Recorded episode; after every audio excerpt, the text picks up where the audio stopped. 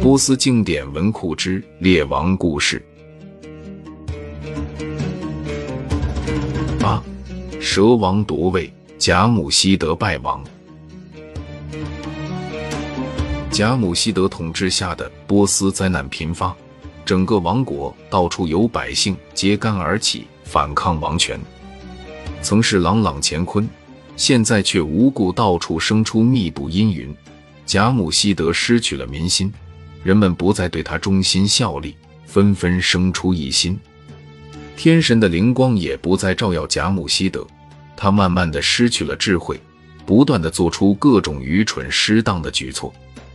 整个王国到处都有人自立为王，人人都觊觎国权神器，想要独掌国家大权。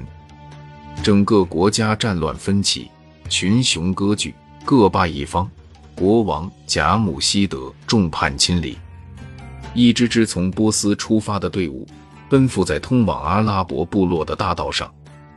人们都听说阿拉伯部落有一位酋长，他的双肩长着蛇，威严地统治着那一方土地。波斯的骑士想要寻找到一位合适的国王来统领王国，于是他们前去探访佐哈克。骑士们见到佐哈克后，便恭谨地向他施行大礼。他们要拥立他为波斯之王，让他代替贾姆希德执掌王位，主宰社稷。佐哈克听闻后，便马上动身，风驰电掣般地赶到波斯，登上王位，开始发布号令。至此，蛇王佐哈克正式登基。佐哈克向波斯人和阿拉伯人发布政令。让他们选派强健的勇士组成一支精兵，然后佐哈克亲自率领这支精锐的大军征伐贾姆希德。大军节节逼近，不断缩小对贾姆希德的包围。贾姆希德的命运变得越来越悲惨。新上位的国君兵强马壮，势力强盛，最后大军直到贾姆希德的殿前。贾姆希德此时已无计可施，无奈之下，只好暂避佐哈克大军的锋芒，从长计议。贾姆希德逃之夭夭，一走了之，把江山、王冠、宝库和军队全部拱手相让。贾姆希德失去了江山和王权，他过着暗无天日的日子。他隐姓埋名，四处躲躲藏藏，转眼间又过去了百年之久。在这百年间，竟然一直没有人发现他。又过了百年之后，有人在中国的海岸边发现了他的踪迹，立刻便跟上这邪恶的国王，并对他展开追击。佐哈克得知消息，也下令马上逮捕贾姆希德。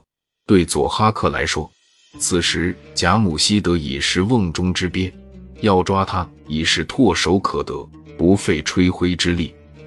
贾姆希德被抓捕之后，佐哈克命令刽子手将贾姆希德乱刀砍死，把他碎尸万段。从此，贾姆希德就在这个世界上完全消失，再也找不到他的任何踪迹。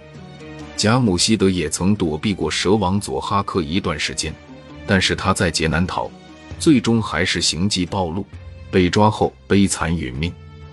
命运一旦令他失去王位和王冠。